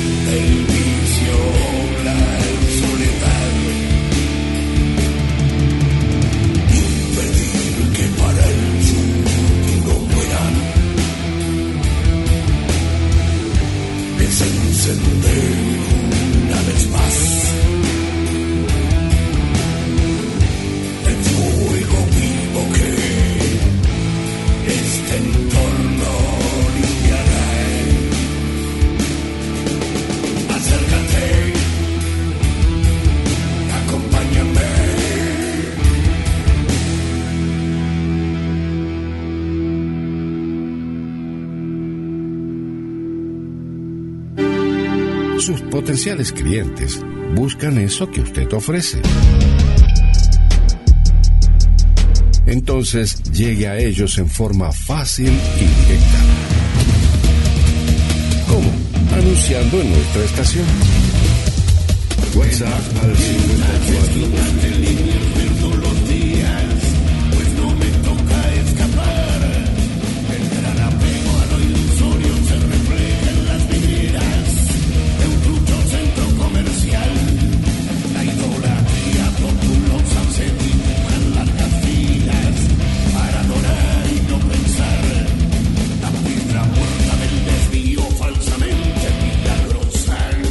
Bueno, volvemos ya después del corte. Acá estamos en cuestión moral. La verdad que bueno, eh, sin más preámbulos, Brandon, este, bueno, que aquella vez en aquel programa donde estábamos hablando con los candidatos de intendente, no pudimos, no pudiste estar presente, pero bueno, hoy lo tenemos quizá de una manera más amplia, más tranquila, al candidato, digamos, al primer concejal por el Frente Patriota, César Morales. ¿Cómo estás, César?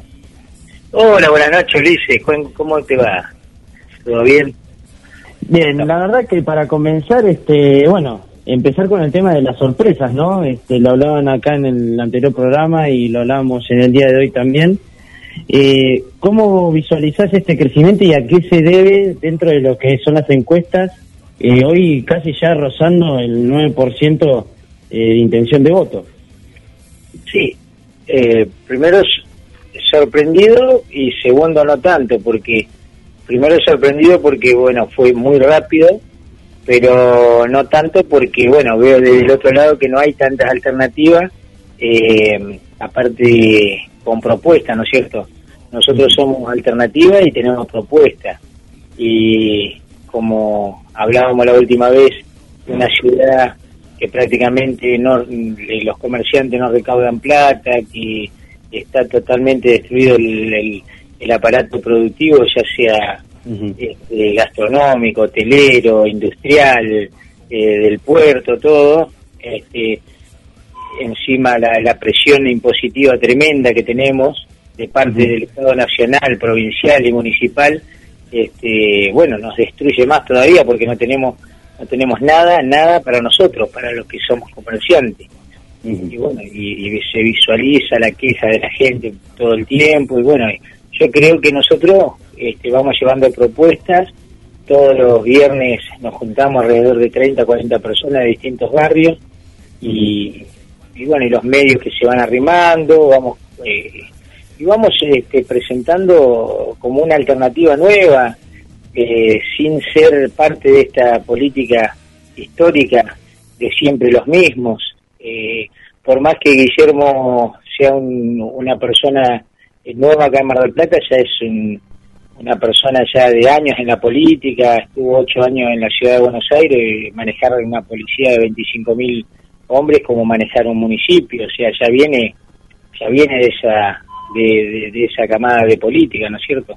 Se quieren presentar como nuevos y no, no son tan así, vienen ya con las mañas de las políticas, mismo todos los que están en el frente de todos, imagínate, este, yo prácticamente no lo conozco a, a Rodríguez, pero ya fue senador, diputado nacional, estuvo, ya fue concejal primero, ahora volvió de concejal.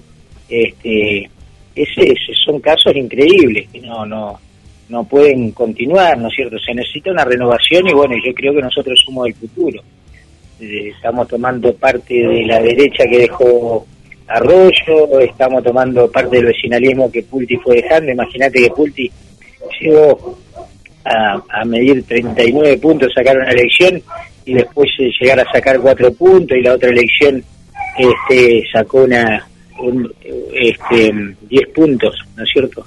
O sea que todos esos puntos que fueron dejando en el camino es, gente, gente que no votó más a lo viejo. Imagínate, Arroyo sacó cuatro puntos en la última elección, quiere decir de que tenemos mucha posibilidad y mucha ventaja, que ellos mismos la han ido dando hacia, a, favor nuestro, ¿no es cierto? Además, este, preguntarte, porque justamente fue algo que, que, estuvimos viendo desde las redes y demás, que es esto también de la, primera vez que un concejal propone eh, reducir la planta política y también este, la presión tributaria sobre, sobre Platense, ¿no es así? Claro, nosotros proponemos, pero con firmeza, ¿no? Como se comenta, que es, no, solo desde adentro lo digo, porque soy un empresario, soy este, eh, tengo mi casa, tengo mi, mi, vehículo, tengo este, no podemos nosotros esta presión tributaria tener. Nosotros necesitamos reducir, no cazar en el zoológico, como todo lo, lo, dicen, ¿no es cierto? Los que pagan impuestos siempre somos lo que más, lo que pagamos. Este, Hoy en día, bueno, hasta yo mismo no puedo pagar. Es una barbaridad lo que se lo que se paga y hay que sí o sí reducir impuestos para el que paga y todo aquel y darle posibilidades a todo aquel que se quiere presentar como empresa o, presentar sus emprendimientos y la planta política bueno hay que reducir en, como cuando Pulti tomó no nos olvidemos en el 2007 tomó este gobierno había este, 7.000 empleados municipales y estamos hablando de alrededor de 12.000 empleados. Eh, eh, es una barbaridad barbaridad o sea estamos hablando de de 5.000 empleados más, casi, casi llegando a duplicar en algunos casos con, los con los que hay contratados. O sea, estaríamos hablando de reducirlo por lo menos en 2.000 empleados municipales. Hay que reducir sí o sí esta planta municipal, es sostenible.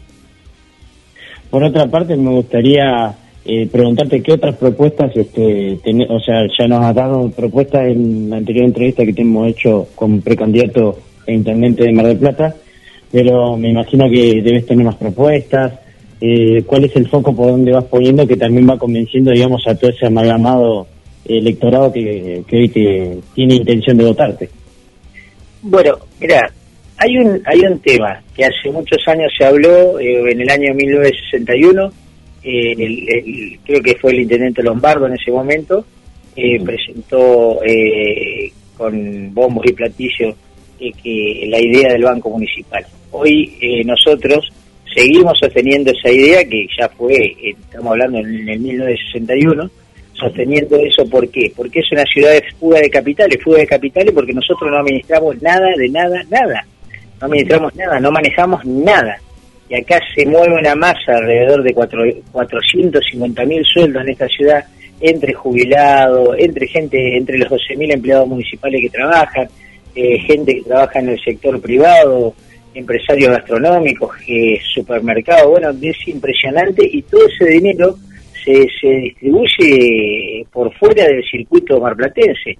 Nosotros necesitamos tener urgente un banco municipal, eh, como lo había pedido en aquel entonces, mirá qué, qué pegado hubiese sido de Lombardo haberlo ya hecho en ese momento, entonces nosotros no, no desperdiciaríamos tanta posibilidad que tenemos de manejar nuestra propia economía volcaríamos el circuito alrededor, ponerle que no sean los 450 mil, pero te hablaría de la mitad por lo menos de personas como en el Banco Ciudad de Buenos Aires para poder otorgar crédito desde el mismo lugar, Chequera, eh, eh, este, eh, Posner, eh, tarjeta de crédito, de débito, eh, no sé, todo lo que se necesite para el funcionamiento tanto de comercio como este, cobros de la, de la gente y descuentos automáticos, este, beneficios como da el Banco Provincia o Nación, cuentas DNI de, del banco local, ¿por qué no?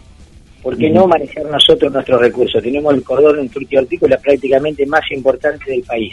En, en casi un millón cien mil habitantes que tenemos, somos primero prácticamente en kiwi, primero en, en este en frutilla, más todo lo que producimos para que, se abastezca la propia ciudad, es algo impresionante. Todo ese dinero se movería y se volcaría acá adentro. Eh, tendríamos para financiar eh, la construcción de, lo que necesitamos y anhelamos tanto, como que son dos cosas. Una es, eh, en este momento es importantísimo tener nuestra salud manejada por nosotros, no por el hospital regional que lo maneja la provincia, ¿no es cierto?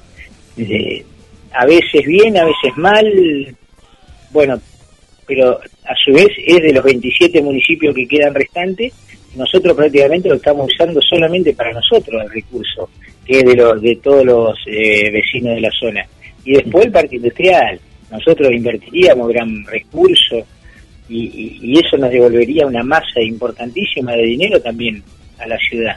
El parque industrial hoy va a recibir 60 millones de pesos en inversión y hoy, este parque industrial, para la tremenda desocupación que tiene Mar del Plata, eh, mira, a, grosso modo, yo te digo, iba hablando con cualquier economista, eso no es nada de nada. O sea, nosotros tendríamos que estar invirtiendo por lo menos 20 veces más, estaríamos eh, hablando de 1.200 a 1.500 millones de pesos, y tratar de fomentar un, programa de promoción industrial con el sistema de San Luis, para recuperar 70 a 80 mil fuentes de trabajo y inmediatamente, indirectamente serían para 300 a 300 mil personas este, darle trabajo. O sea que estamos hablando de que Mar del Plata tiene cómo sostenerse o cómo hacer su, su economía propia, ¿no es cierto? Además, este, una de las cosas que, que, digamos, este, la, ya ha hablado, digamos, mucho del tema de Montenegro, que era Montenegro de seguridad, que era, me parece muy parecido a lo que decía Arroyo en su momento. Eh, justamente con, esto, digamos, eh, ¿vos qué propondrías por seguridad? Porque obviamente el índice de, inseguridad y de homicidio por robo eh, ha incrementado notablemente en la gestión actual, digamos, ¿no? Y bueno, estamos hablando de algo, de algo este, totalmente lógico. Una ciudad que es siete veces más grande que la capital federal, y maneja 3.000 policías, cuando la ciudad con 7 veces menos de superficie tiene 25.000, pues estamos hablando de 25.000 hombres para 7 veces menos y 3.000 para 7 veces más. Yo creo que no es viable este sistema de seguridad. Habría que analizar, eh, replantearse de nuevo cómo, cómo, cómo, cómo este, implementar medidas de seguridad y, y no solamente trayendo 400 gendarmes o, 300 este, agentes de prefectura, te digo, yo tengo parientes que están acá en la fuerza, tengo, este, en total tengo 11 primos que están dentro de la fuerza y trabajan acá en Mar del Plata.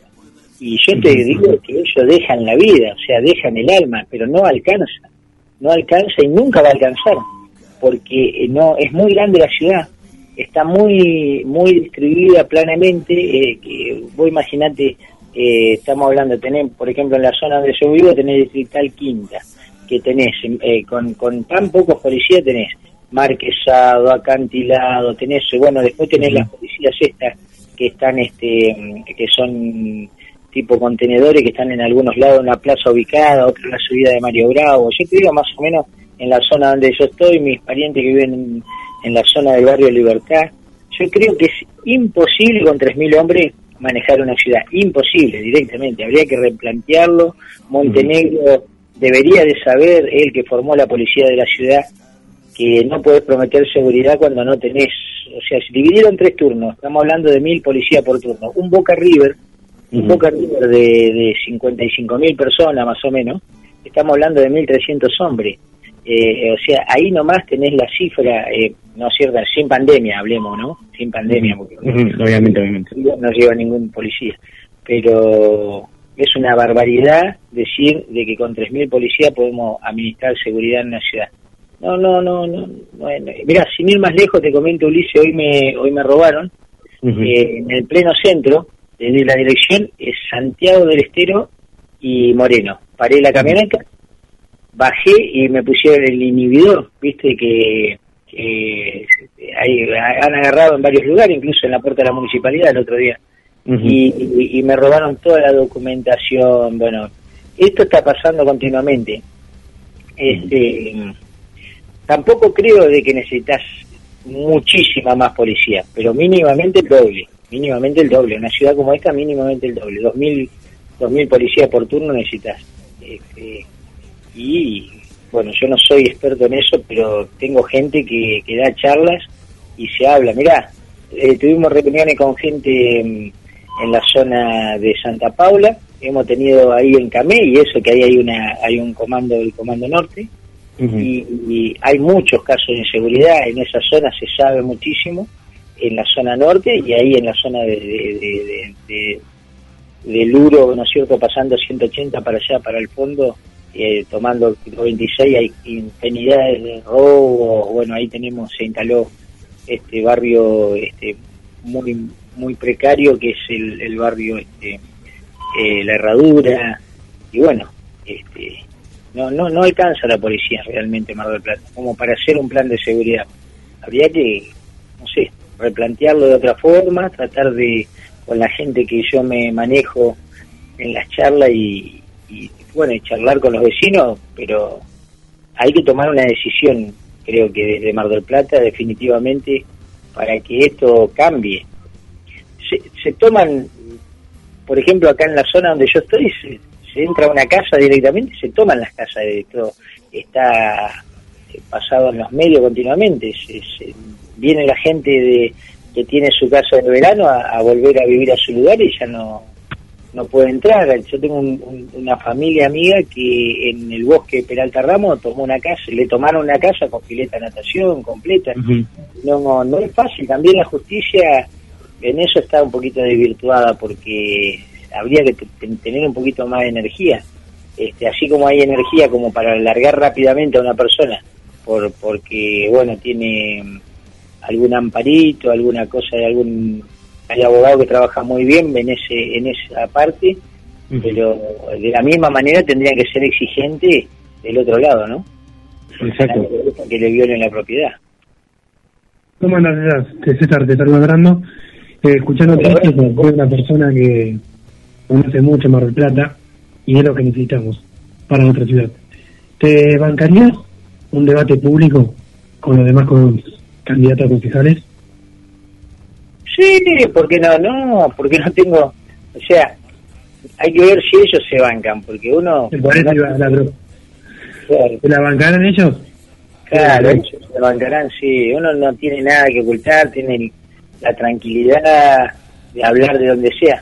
Por ahí se me va, te digo la verdad, algunas calles, porque el, otro día hablaba incluso con unos taxistas que están con nosotros, viste, hay calles que le han cambiado el nombre, o por acá atrás, por ejemplo, donde yo estoy, del barrio del Jardín o, del bosque Peralta Ramos, pero conocer la ciudad la conozco. Le he hecho reparto de la panadería de mi vieja, de mi mamá, pobre, años y años he hecho reparto y conozco, conozco conozco. Me han asaltado a la mañana haciendo reparto ya de, muchos años, hay problema de, inseguridad, pero no tanto como ahora. Ahora lo que me pasó hoy, yo lo había escuchado muchas veces decir, no puede pasar esto y pasa. Te digo, la verdad eso de los inhibidores es algo increíble.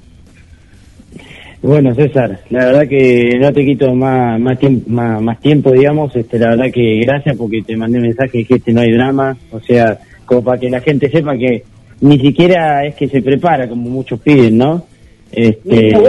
te quiero contar algo rápido. Mira, yo vivo acá, en esta zona, y mi mamá vive en el barrio de Juramento, tengo mi hijo en el barrio Cerrito, eh, pasando el Cerrito Sur, que vendría a ser San Martín, el Martillo, todo esta zona, y Mario Bravo para el otro lado, que es Nuevo Gol, Gol, toda esta zona, que prácticamente está toda este, como tomada, ¿no es cierto? O sea, no figuran en los planos catastrales, todo. Y gente que vive directamente e indirecta del puerto este, yo digo que urgente, urgente habría que hacer algo porque es gente que está acostumbrada a trabajar, gente que no, no quiere, o sea, menos un plan de 12, 13, 8, 10, no sé, así sea 20 lucas, 20 mil pesos, porque la verdad, este, urgente hacer algo con esta gente, porque yo te digo que vivo el día a día, mi mamá tiene su panadería todavía acá, de años, y te digo que era una empresa, una empresa, este, una pyme, y hoy por hoy, por hoy es una, un desastre, pobre gente, el, el no tener trabajo, el no hacer nada por el puerto es una locura.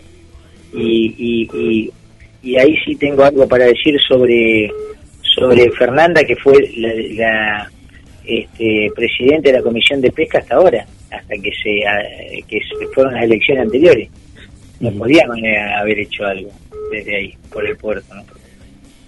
La verdad Bueno. que te agradecemos, César. Te agradecemos un montón, ¿eh? Te mandamos un saludo y, y hasta la próxima, que ojalá que, que nosotros seamos los que llevemos adelante el debate con los demás candidatos. ¿Cómo no? Encantado, con todo gusto. Listo. Chao, chao. Un abrazo grande para toda la audiencia. Abrazo para Brandon, para vos. Chao.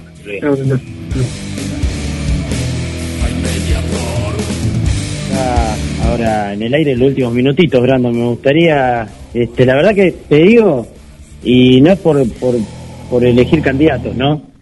Pero es este impresionante este poder eh, escuchar este candidatos que, que la verdad que te conozca y te hablen de la ciudad como si fuera mano a mano, como, como si fuera un vecino más, como si nosotros, como la charla que tuvimos el otro día con Mikkelsen, ¿no? no?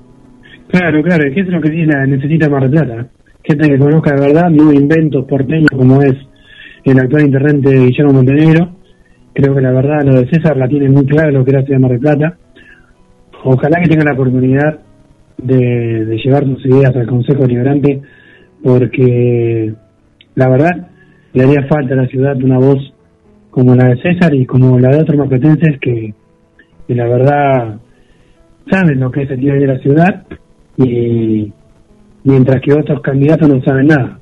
Por ejemplo, Y, y hasta sufrió de la seguridad, fíjate, o sea, te, te hablaba de seguridad y te, te decía, mira, yo sufrí inseguridad hoy, justamente. claro, no, no, es un vecino que la vive en carne propia. Sabe lo que es eh, la, la cuestión productiva de la ciudad, sabe lo que pasa en el parque industrial. Eh, o Habla sea, de muchos temas. Claro, sabe de la variedad de temas que afectan al alpatense directa o indirectamente. El tema es que cuando la, la mayoría de la población se come, eh, digamos, el verso de, de porque por ahí se viste de tal forma, porque habla de tal forma, es, es el más adecuado a la ciudad, como fue en su momento Guillermo Montenegro. Y la verdad es que Montenegro es otro fiasco más, ¿no? Es otra gallerita más que se han comido la mayoría de los platenses. Por suerte no, no lo he votado. Exacto, exacto, exactamente, por suerte no lo hemos votado, porque la verdad que, que, que impresiona, em, eh, digamos, este, salió de, de la nada justo hablar, porque teníamos a Kimi como habíamos dicho, pero justamente tuvo eh, un problema, la idea era salir del tema político un poquito, y bueno, lamentablemente tuvimos que retornarnos a la, a la política, eh, llamarlo, que te hable, pero así porque eso te habla de que lo tiene en la cabeza. En un momento, fíjate que nos habla de, de no, porque allá logro al fondo, como, claro, como conociendo, o sea, es por radio, obviamente nadie nos ve, pero claro, él te hablaba como si fuera a- a- acá nomás, te decía, ¿viste? Pero es Sí, una persona. Y, y más allá de eso, dice, eh, creo que también la entrevista con María Inés fue muy rica y sin tener nada pautado, ¿no? Lo que veníamos hablando anteriormente ante la entrevista sobre los actores sociales invisibilizados por parte del Estado, eh, se da la casualidad de que María Inés dice en primera persona como en los orfanatos de nuestro país hay varios niños, eh, criaturas que no pueden llegar a tener una familia eh, muchas veces porque por una cuestión burocrática, ¿no? Una cuestión de, de- de falta del Estado, una cuestión de los cuadros administrativos que, que se piensan que detrás de un escritorio van a manejar todo, eh, la justicia que es lenta, o sea, eh, cuando escuchamos a los actores en primera persona, nos damos cuenta que no estamos divagando, digamos. Exacto, y además este también eh, eh, eso eso habla también de que la gente, bueno, también nosotros dejamos abierto para para el próximo programa, pueden escribir a, a GDS Radio, eh, tanto en las redes sociales de GDS Radio o también en la misma página, gente que por ahí tiene historias de vida, eh, también Claro. nos interesa nos interesaría sacarla al aire, esto no es solamente protagonistas, funcionarios o intelectuales, también una persona un mismo jubilado que por ahí está pasando un mal momento no, no, no- nos puede agarrar y nos puede comunicar o quieren hacer una denuncia pública de, de- de una presencia, ausencia, digamos, del Estado, de la gente que nos llama también, eh, nos pueden llamar y nos pueden explicar eh, la problemática que vienen pasando. Eh, nosotros estamos abiertos a escuchar porque de, de esto se trata. Mira, Ulises, creo que la- lo, lo único que queda para ya ir cerrando un poco es que la realidad mata cualquier relato. Ustedes pueden prender la tele y escuchar cualquier realidad, pero la realidad está cuando uno sale a la calle a tirar la basura en el canasto de basura a la mañana o juntando, cortando el pasto, lo que sea, ve lo que pasa alrededor de uno y, y eso no tiene que caer, no tiene que cambiar. O sea, eso es la realidad, lo que cuentan los políticos y en la televisión, esos eh, que quieren construir una realidad que no es la verdad.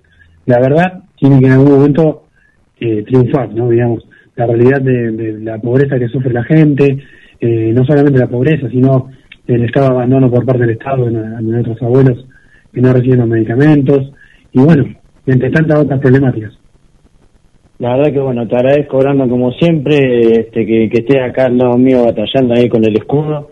Y obviamente también a Guillermo, que, que es el que nos da el aire, que la verdad que para nosotros es muy importante. Y obviamente un saludo a toda la audiencia y como siempre, hasta el próximo miércoles a las 20, Brando. Saludos Ulises, saludos a Guillermo y bueno, a toda la audiencia. Y manden cualquier cosa, un mensaje a Guillermo o a la radio por si quieren salir al aire. Está buenísima la propuesta. Nos vemos, chau chau. Chau, chau. La hinchada del ira caldeándose al sol. Campeón la estrella del fútbol rutila en el plata. Nació en un potrero de un pie sin botín de un pibe lauchita de un barrio de lata. Por eso el suburbio yoteando en un team. El mundo te aclama campeón de campeones mi blanca y celeste casaca inmortal. Un hurra esos cracks que te dieron honores. Silencio muchachos por los que no están. Con en el aire con argentino y a la criolla nace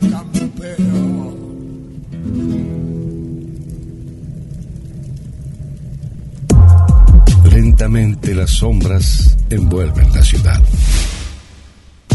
Y la música se vuelve indispensable.